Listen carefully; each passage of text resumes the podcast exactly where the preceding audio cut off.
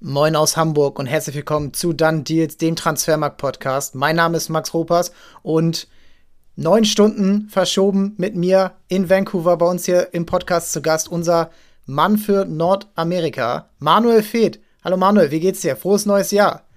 Ja, frohes neues Jahr an dir auch. Äh, es geht gut, gut ins neue Jahr gekommen. Bei dir alles klar? Ja, wir sind auch gut reingekommen und die Fußballwelt, die schläft nicht, da geht sofort weiter. Die Premier League hat schon mhm. zwei bis drei Spiele absolviert. Frankreich geht wieder los, Spanien geht wieder los. Morgen schon in Italien, Inter gegen Neapel, also richtiger Kracher. Äh, macht auf jeden Fall Spaß. Und unser Kerngeschäft, die Transfers, da wird auch nicht lang gefackelt. Und darum sind wir hier. Ja, und warum wir beide miteinander sprechen, man kann sich vielleicht kurz fragen, ja, Nordamerika und wir reden über Enzo Fernandes. Aber das hat einen Hintergrund. Manuel, du hast dich vor kurzem mit Enzo Fernandes ein bisschen genauer beschäftigt. Dem WM-Held mhm. für Argentinien. Man kann argumentieren, seit er in der Startelf war, ist er, ähm, ist es super gelaufen für die Albi Celeste. Sie sind dann nicht mehr aufzuhalten gewesen. Und jetzt scheint es so, als dass er für 127 Millionen Euro zum FC Chelsea wechselt. Er ist vor erst fünf Monaten zu Benfica gewechselt von River Plate aus Argentinien direkt und es scheint jetzt direkt weiterzugehen per Ausstiegsklausel, also keine großen Verhandlungen, da wird einfach das Scheckbuch in die Hand genommen und bezahlt. Und jetzt fragen sich natürlich viele, ja, war schöne WM, aber ist der wirklich 127 Millionen wert? Und sollte Chelsea das dann für ihn ausgeben? Ja, es ist ja erstmal so, dass es ja nicht direkt die Ausstiegsklausel ist. Die Ausstiegsklausel liegt bei 120 Millionen. Ähm, Richtig. Die 127, genau, die 127 Millionen kommen von daher, dass Chelsea bereit ist, mehr als die Ausstiegsklausel zu bezahlen, um halt quasi einen Vorgriff zu machen auf den Sommer, ähm, wo, wo halt dann andere Vereine vielleicht auch interessiert werden. Der andere Grund darin ist, dass die Ausstiegsklausel ja immer so ist, dass ähm, der aufnehmende Verein diese Summe komplett auf einmal zahlen muss. Und das ist ja, wenn du ähm, quasi was Chelsea jetzt probiert, ist die Summe in, in höherem Betrag zu zahlen, also bei sieben Millionen Euro, was ja nicht gerade wenig ist, ähm, um quasi den, die, die Summe aufzustückeln in verschiedene Zahlungen, um damit halt auch beim Financial Fair Play besser auszuschauen. Ja, Klarna ähm, lässt grüßen. Und, genau. Äh, das ist clever, ja. ja. Sehr clever. Ähm, es ist sehr teuer. Ich weiß, das ist halt jetzt die Frage, ob's, ob es sich rentiert. Ähm, ich meine, wir haben jetzt bei Transfermarkt bei der WM das, nach der WM das Marktwert-Update gehabt und da hat Enzo Fernandes ähm, ein Plus gehabt von 1000 Prozent. Also das ist über das ganze Jahr gesehen. Äh, sein letztes Update ging auf 55, auf 55 Millionen. Das ganze Jahr über gesehen, Max, ein Plus von 50 Millionen Euro. Ähm, ich persönlich denke, dass Enzo Fernandes sehr viel Geld wert ist, aber 127 Millionen ist dann schon eine extrem hohe Hausnummer. Vor allem, wenn du überlegst, dass du im Sommer ähm, den Spieler wahrscheinlich für sehr viel weniger bekommen könntest. Ähm, an, an, für einen Betrag, der näher ist an dem Marktwert, den wir haben. Und ich glaube, der Marktwert, den wir haben, ist, ist meiner Meinung nach ziemlich fair. Ist ein sehr kompletter Mittelfeldspieler, ist ein sehr guter Mittelfeldspieler. Aber wie man so schön auf Englisch sagt, his body of work, also die, die, die, die, das sein Gesamtkunstwerk, ist halt noch relativ klein. Wir haben halt die Zeit bei River Plate, wir haben jetzt diese kurze Zeit bei Benfica und wir haben die WM. Das ist jetzt nicht gerade viel, um einen, um einen Wert eines Spielers zu ermitteln. Und die meisten Vereine schauen sich ja einen Spieler nicht, äh, kaufen ja einen Spieler nicht wegen der WM-Leistung, sondern wegen der Leistung, die über mehrere Jahre erbracht worden ist. Und das haben wir halt bei Enzo Fernandes einfach noch nicht. Warum würde man ihn im Sommer für weniger bekommen, wenn jetzt schon die Bereitschaft da ist und hm. man ja auch davon ausgehen kann, Benfica steht im Achtelfinale der Champions League, sie haben die Gruppe gewonnen ja. gegen PSG, er ist er ist Stammspieler, er ist äh, auf jeden Fall richtig gut reingekommen in diesem Team von Roger Schmidt. Warum geht man davon aus, dass das ähm, ja eher in Richtung, sagen wir mal, 60, 70, 80 Millionen geht? Der, der Plan von Benfica war immer, ihn erst im Sommer zu verkaufen. Und da wurden halt Summen kolportiert, die unter, dem, unter der Ausstiegsklausel waren. Die Ausstiegsklausel ist ja in Portugal und Spanien immer nur Abschreckung. Genau, geht ja, ja, nicht davon aus, geht ja nicht davon aus, dass wirklich jemand daherkommt und sagt, nicht nur bezahlen wir die Ausstiegsklausel, die ja extrem hoch ist, 120 Millionen ist extrem viel und wir, wir reden ja danach wahrscheinlich auch noch drüber, aber das ist der höchste, wäre jetzt schon der höchste Betrag in der Premier League, der jemals bezahlt worden ist. Und ähm, ich glaube, dass bei Benfica jeder davon ausgegangen ist, dass diese Summe genug ist, um abzuschrecken. Dass dann jemand kommt und sagt, nicht nur zahlen wir die 120 Millionen, sondern wir legen noch 7 Millionen drauf. ich glaube, daran hätte niemand dran gedacht. Ja, und das ist bei Chelsea sowieso unglaublich, wie sie gerade ähm, seit dem ja, Besitzerwechsel in, mhm. in die Vollen gehen. Sie haben im Sommer den, ja, die Rekordsumme ausgegeben, also waren der äh, Big Spender, haben äh, Fofana verpflichtet, sie haben Kukureya verpflichtet, Raheem Sterling, Khalidou Koulibaly, also dann gab es noch diverse andere Gerüchte, ne? Also mhm. äh, über ähm, Josko Guardiol, äh, es ist einer kam nach dem anderen. Jetzt schon wieder die nächsten Spieler, die ähm, ja an denen sie Interesse haben. Joao Felix zum Beispiel, äh, ebenfalls ein ehemaliger Benfica-Spieler.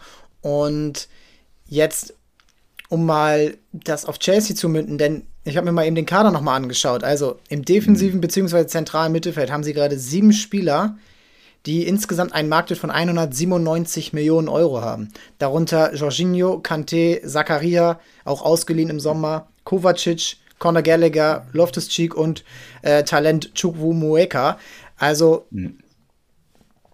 wa warum Enzo Fernandes? Also natürlich ist das einer der großen Talente im Mittelfeld, neben Bellingham, neben Chouameni, mhm. der ist jetzt erstmal safe bei Real Madrid, aber wieso diese, ja, diese Dringlichkeit jetzt im Winter in der Saison, wo man argumentieren kann, der wird jetzt vielleicht gut einschlagen, aber der wird sie jetzt nicht auf einmal wieder in Richtung äh, Platz 2, 3 schießen. Mm, ja, ich glaube, da muss man auch ein bisschen auf den Besitzer achten und ähm, da ist es dann vielleicht, das ist der Hintergrund mit Nordamerika. Todd Bowley, der, der Milliardär, der den Verein gekauft hat von Roman Abramovic, ähm, ist auch Besitzer der LA Dodgers, der Baseballmannschaft, Mitbesitzer, muss man sagen, 20% Anteil. Also er trifft da die Entscheidungen nicht alleine, das muss man, das muss man vorweg sagen. Aber er hat sehr viel Einfluss. Und wenn du dir anschaust, wie das die Anfangszeit bei den LA Dodgers, wo er da eingestiegen ist, ein historischer Baseballverein, den es lange Zeit nicht sehr gut ging, der jetzt sehr erfolgreich war über die letzten zehn Jahre. Da, da hat Boli und die Mit seine Mitbesitzer auch sehr viel, sehr aggressiv gemacht. Äh, von Anfang an quasi mehr Geld bezahlt, ähm, nicht klein gedacht und es gibt natürlich im Baseball bestimmte Limitierungen, die es im Fußball nicht gibt. Es gibt einen Salary Cap, äh, klar, es gibt auch einen Luxury Tax, äh, Luxury Tax, da kannst du halt drüber bezahlen. Aber Böhli ist generell jemand, der groß denkt. Ähm, und ich glaube, dadurch, dass der, das sieht man jetzt auch bei Chelsea, bloß dass er halt bei Chelsea Alleinentscheider ist. Und da wird, da siehst du halt alle seine Ziele, seine Transferziele, ob es jetzt Nkunku sind, wo er auch sehr hohen Betrag zahlen wird, 70 Millionen, äh, Guardiol, da war er auch bereit, äh, 19 Millionen Euro zu zahlen, was ja das, das hätte ihn den teuersten Innenverteidiger der Welt gemacht.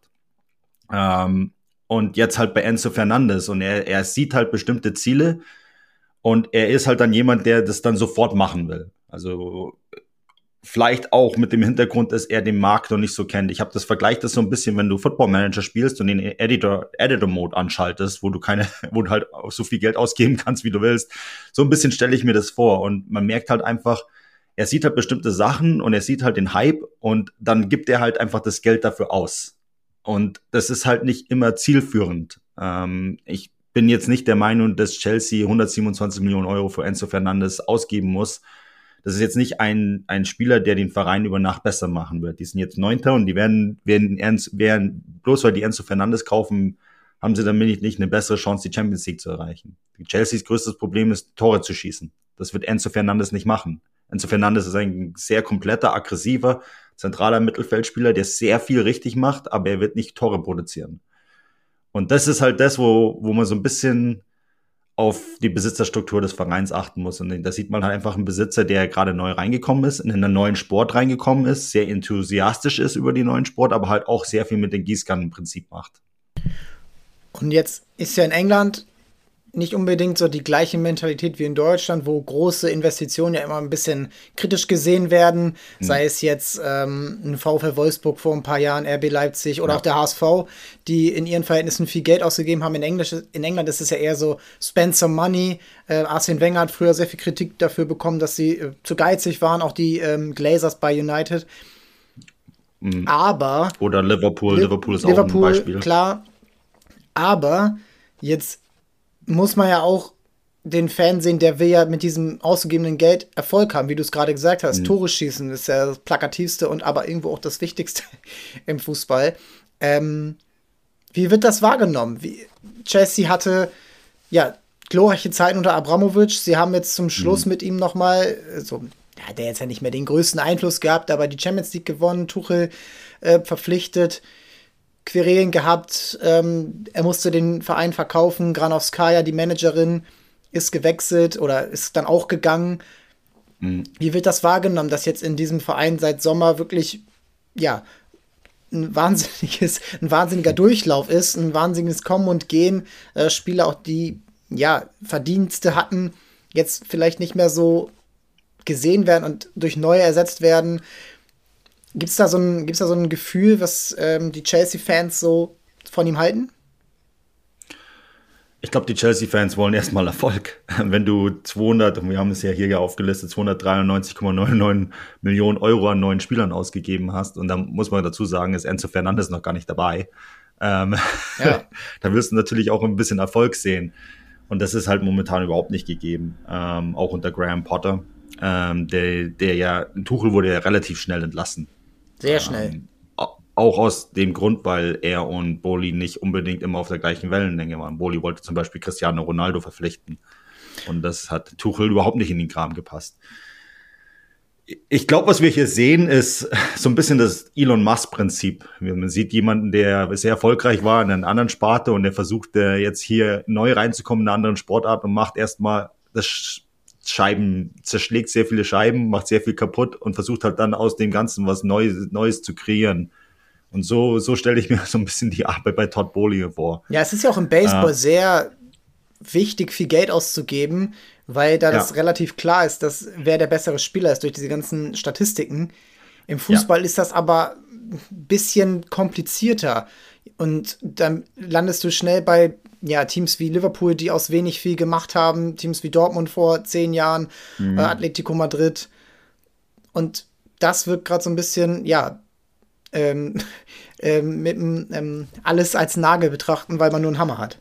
Wobei musst du ja auch sagen, dass bei Liverpool ja auch das Baseball-Prinzip quasi zum Erfolg geführt hat, weil die Fenway Sports Group ja. Boston, bei den Boston Red Sox angefangen hat. Vielleicht ein bisschen besser adaptiert, ne? Also ein bisschen besser. Ja, ein bisschen besser adaptiert und die, LA ist auch nicht Boston, LA ist, da wird halt anders gedacht und gearbeitet. Ähm, da musst du erstmal groß denken. Und das ist halt, da, da geht man wieder zurück zu den Dodgers. Die Dodgers haben halt sehr groß gedacht. Ähm, während in Boston halt eher so quasi dieses, das Moneyball-Prinzip herrschte. Klar, beides kann zum Erfolg führen. Ähm, und im Fußball ist es natürlich so, wir haben das Financial Fair Play, wir beide wissen, wie sie, wie weich dieses Financial Fair Play ist und wie leicht man das umgehen kann. Dieser Transfer ist ja ein sehr gutes Beispiel dafür, dass du, indem du mehr zahlst, die 120 Millionen Euro, wenn die die direkt gezahlt hätten an einen Betrag, dann hätte Chelsea Probleme mit dem Financial Fair Play. Dadurch, dass sie es aufstückeln, funktioniert es vielleicht. das ist halt die Frage. Kann, es könnte funktionieren. Aber klar, er denkt halt sehr groß und er versucht halt alles sehr schnell zu erreichen. Ähm, was man aber sich daran erinnern muss, ist, dass er auch Amerikaner ist. Im amerikanischen Sport geht es eher auch darum, dass man irgendwann damit Geld verdienen muss.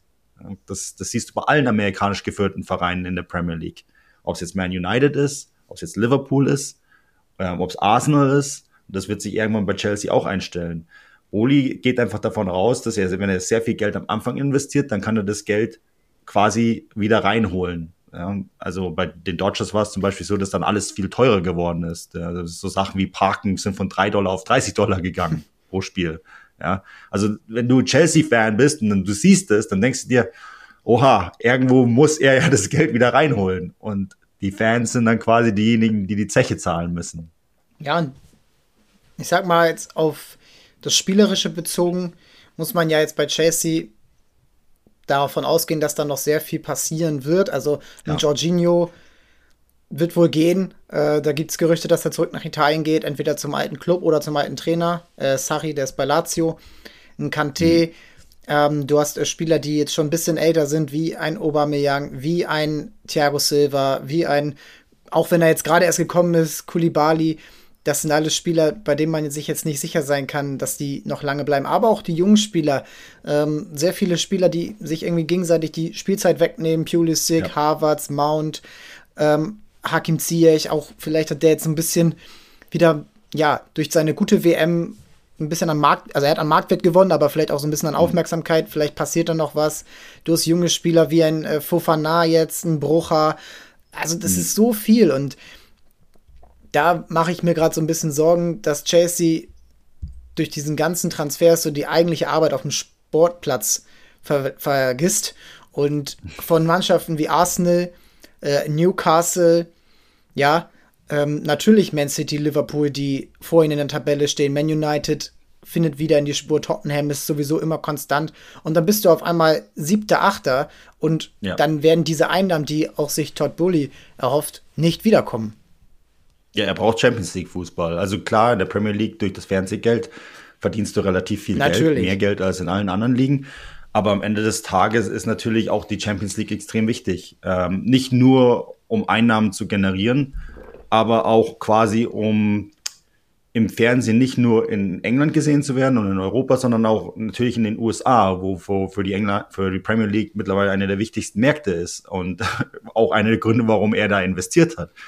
Und wenn du da am Dienstag, Mittwoch fehlst, um, um mittags, äh, Westküstenzeit ja. und drei Uhr nachmittags in der Ostküste, dann ist es natürlich nicht so gut, weil du da dadurch sehr viele Einnahmen verlierst. Du hast dann dann weniger Möglichkeiten, das Team im Sommer vielleicht in die USA zu schicken, ja, und dann kriegst du weniger Aufmerksamkeit. Also um, um dieses Team auch im amerikanischen Markt zu platzieren, ist das Champions League Geld extrem wichtig und irgendwie musst du ja das Geld alles wieder reinholen. Das ist ja, das, das ist ja, du kannst einen riesen Umbruch machen, du kannst 400, 500 Millionen Euro ausgeben. Klar, er ist ein Milliardär, er ist um die 5 Milliarden wert, aber irgendwo muss ja das Geld wieder reinkommen. Und ähm, das ist halt bei Chelsea jetzt die Frage, wird aus diesem ganzen konfusen Mix aus Spielern, was wird dann das Gesamtbild und wie wird das Gesamtbild ausschauen? Und das ist, finde ich, fast das Interessanteste an dem ganzen Thema, weil Enzo Fernandes kommt ja in diesen extrem komischen Mix an Spielern rein, wo, wo, wie du gesagt hast, das sind einige Spieler drin, die geholt worden sind unter Abramovic, ähm, die, die ja wahrscheinlich auch einen guten Markt haben werden. Havertz zum Beispiel, Ziyech, Pulisic. Ähm, aber irgendwann musst du halt da auch ein Gesamtbild sehen. Und du hast halt einfach, im Baseball ist es kein Problem, wenn du mal eine Saison schlecht spielst, dann kriegst du wenigstens einen hohen Draft-Pick im Fußball verpasst du die Champions League und verlierst einen Haufen Geld. Und ich glaube, das ist so, die, das ist so eine Sache, wo er, glaube ich, noch ziemlich viel lernen muss. Ja, bleibt abzuwarten und was ich noch so ein bisschen daran interessant finde, ist so dieses, ich hole jetzt den Spieler, der bei der WM, ja, bester junger Spieler der WM, be, ähm, beim Weltmeister, das erinnert mich sehr an James Rodriguez 2014 ja. zu Real Madrid. Wir wissen alle, wie das ausgegangen ist. Wir wissen aber auch, oder wenn man sich das ein bisschen genauer anschaut, weiß man, Real Madrid ist eine andere Marke als Chelsea. Chelsea ist einer von vier, fünf, sechs Clubs in England, die alle irgendwo ihre Beliebtheit haben. Real Madrid ist das mhm. Nonplusultra. Vielleicht noch mit Barcelona und Manchester United.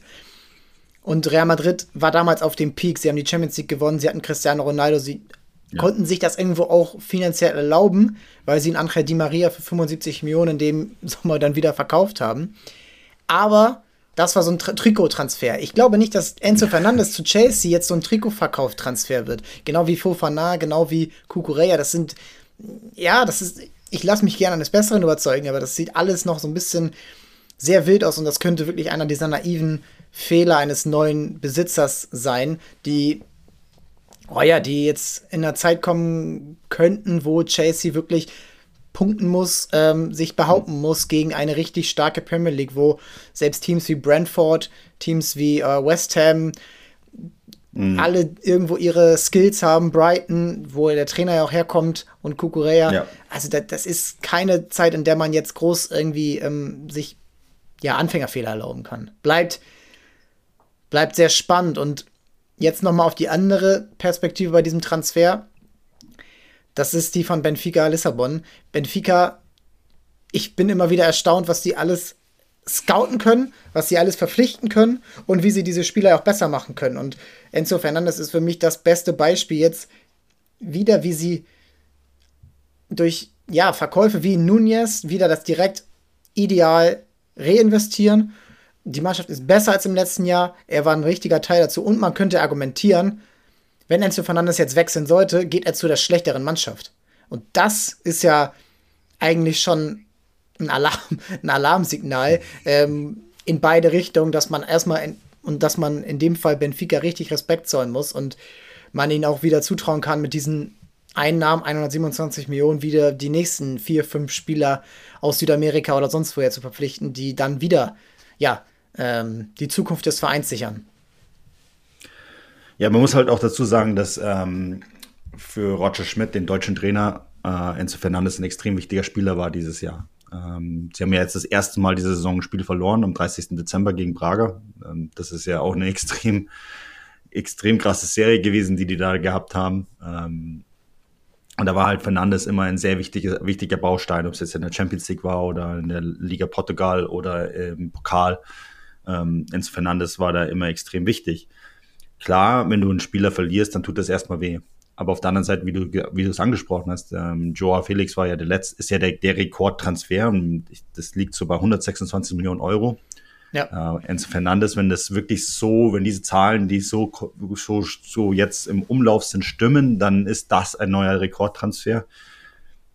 Klar, ich glaube schon, dass das Benfica erstmal wehen tun wird. Ähm, keine Frage. Vor allem, wenn du überlegst, dass, dass er halt so ein wichtiger Baustein war für diesen extrem aggressiven Roger Schmidt-Fußball, den wir ja auch aus der Bundesliga kennen und dann bei PSW weitergesehen haben und jetzt halt bei Benfica extrem hohen Erfolg hat.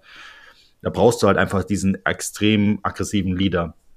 Die Aufgabe ist jetzt natürlich, jemanden zu finden, der das ersetzen kann. Und ähm, wenn du dir halt anschaust, wie, wie Benfica das in, in den letzten Jahren gelöst hat, dann muss man eigentlich schon optimistisch sein, dass die das können. Ähm, die haben Enzo Fernandes für 14 Millionen geholt, Max.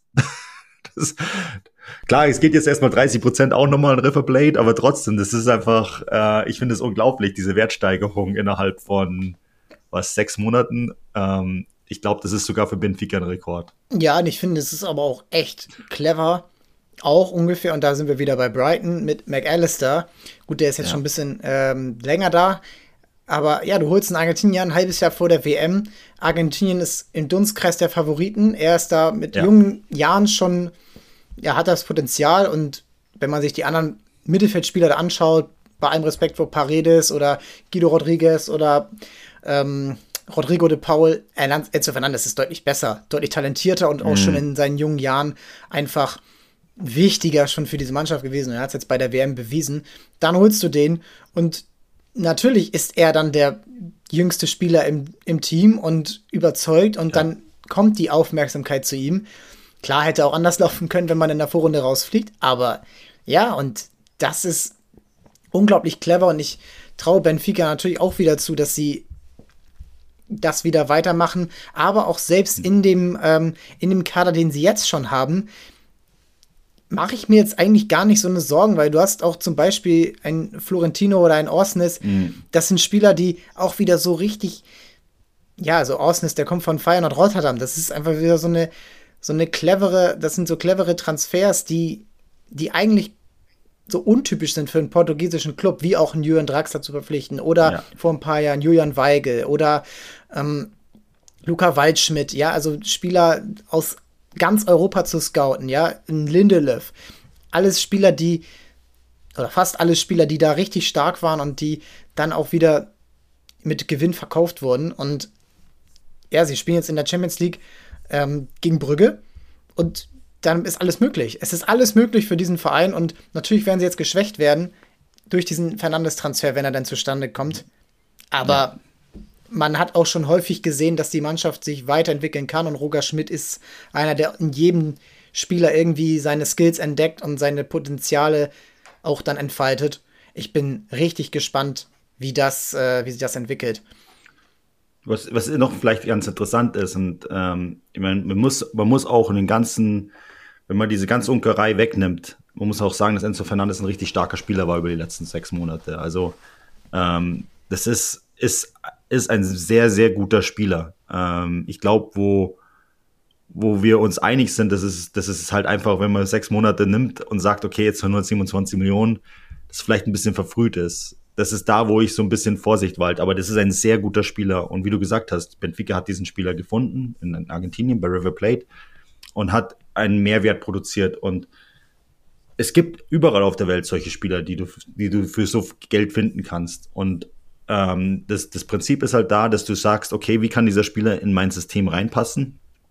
Ähm, und wie kann der Trainer aus, das Beste aus diesem Spieler rausholen. Und Enzo Fernandes passt halt, und Roger Schmidt ist ein Red Bull-Trainer, wie man so schön sagt. Ja, der spielt diesen, er hat seine, seine Zeit bei Salzburg angefangen, er spielt diesen sehr aggressiven Stil, Fußballspiel. Und wenn, wenn du jetzt siehst, wen Chelsea jetzt gerade als Sportdirektor geholt hat, als Technical Director, ist Christoph, Christopher Vivell von Leipzig. Ja. Und das finde ich ist eine, eine interessante Parallele. Und da siehst du dann vielleicht schon, dass Chelsea vielleicht doch irgendwie einen Plan hat. Ja, das bleibt abzuwarten. Ja? Also wenn er da schon seine Finger mit drin hat, ja. dann kann man ihm nur gratulieren. An sich, also sein Job, äh, Vivell, das ist ja eigentlich dieser Football Manager Job jetzt.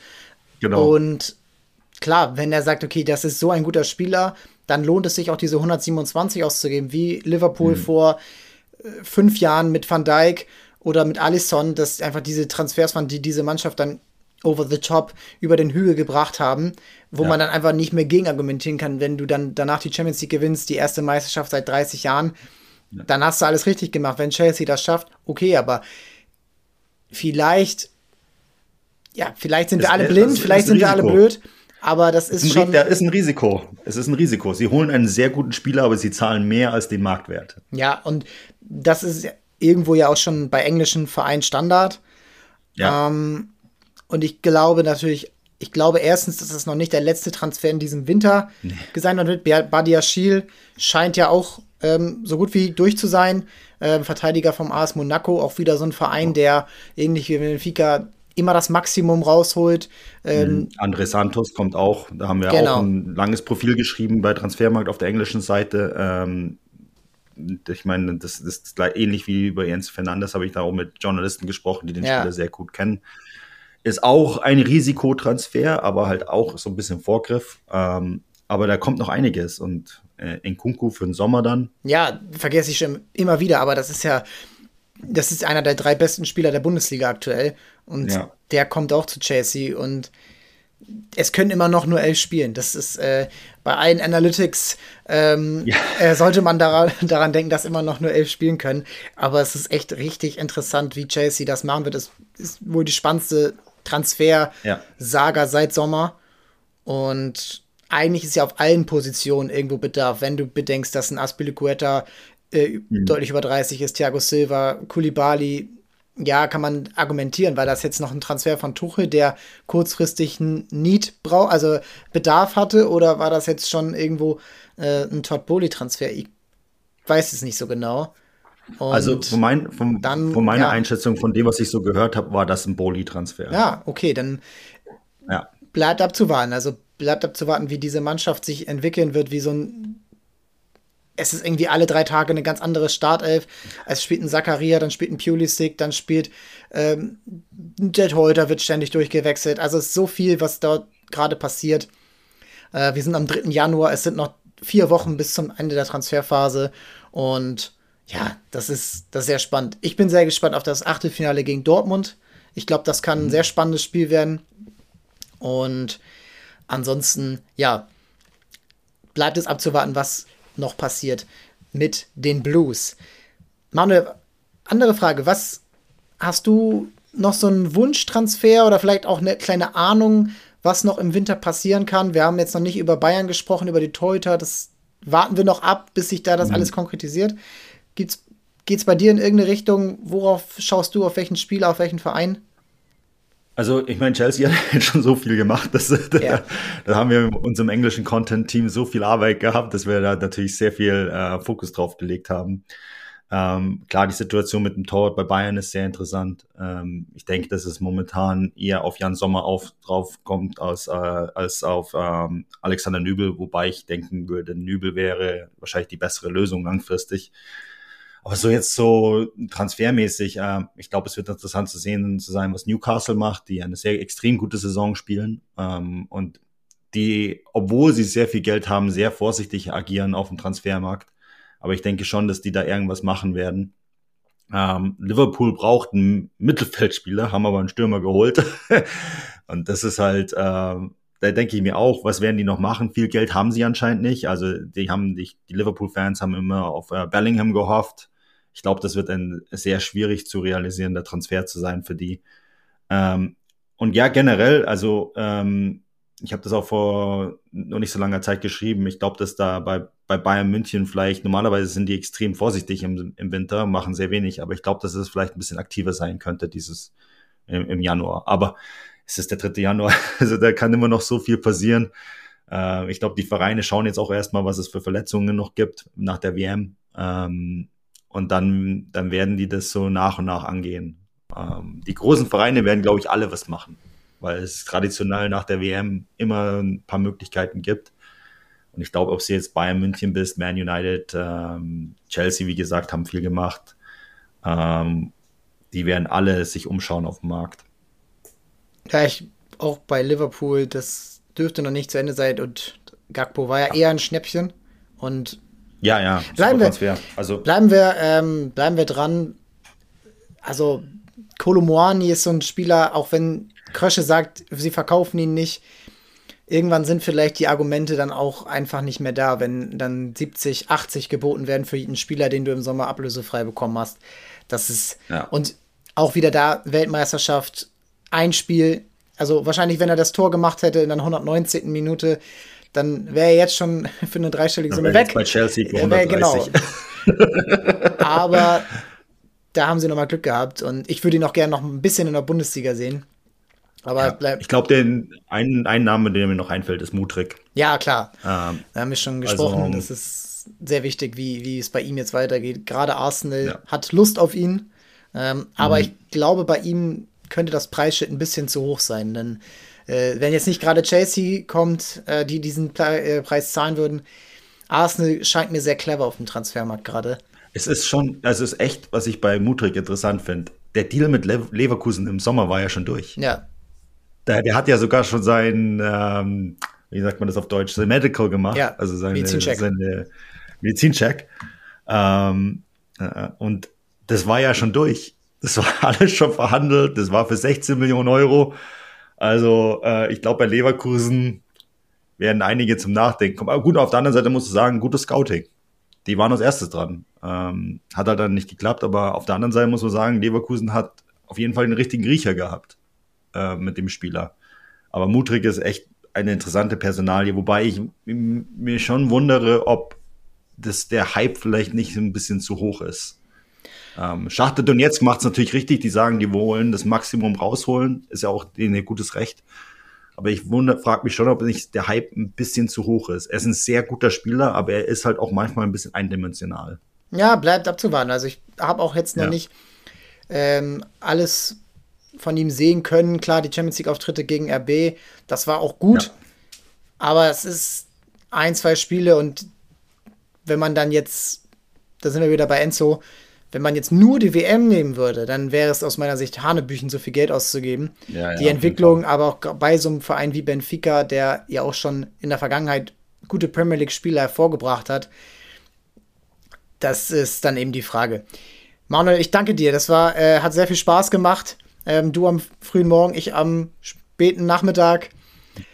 Wir hören uns bald wieder. Du bleibst für uns am Ball bei einigen Spielern. Ähm, wir werden noch mal die, ähm, die Artikel verlinken. Ich hoffe auch, dass wir noch mal eine deutsche Übersetzung dazu bekommen. Und dann, ja, bis bald, Manuel. Alles Gute. Und äh, für euch gilt, bleibt bei Transfermarkt dabei. Checkt jeden Tag die Gerüchte, die festen News, die Spielerprofile, alle Statistiken zu den Spielen, die gerade stattfinden. Und dann werdet ihr in den nächsten vier Wochen richtig gut versorgt mit allen Transfers auf der ganzen Welt. Das war's für heute und euch nochmal ein frohes neues Jahr 2023. Ciao, ciao. Cheers.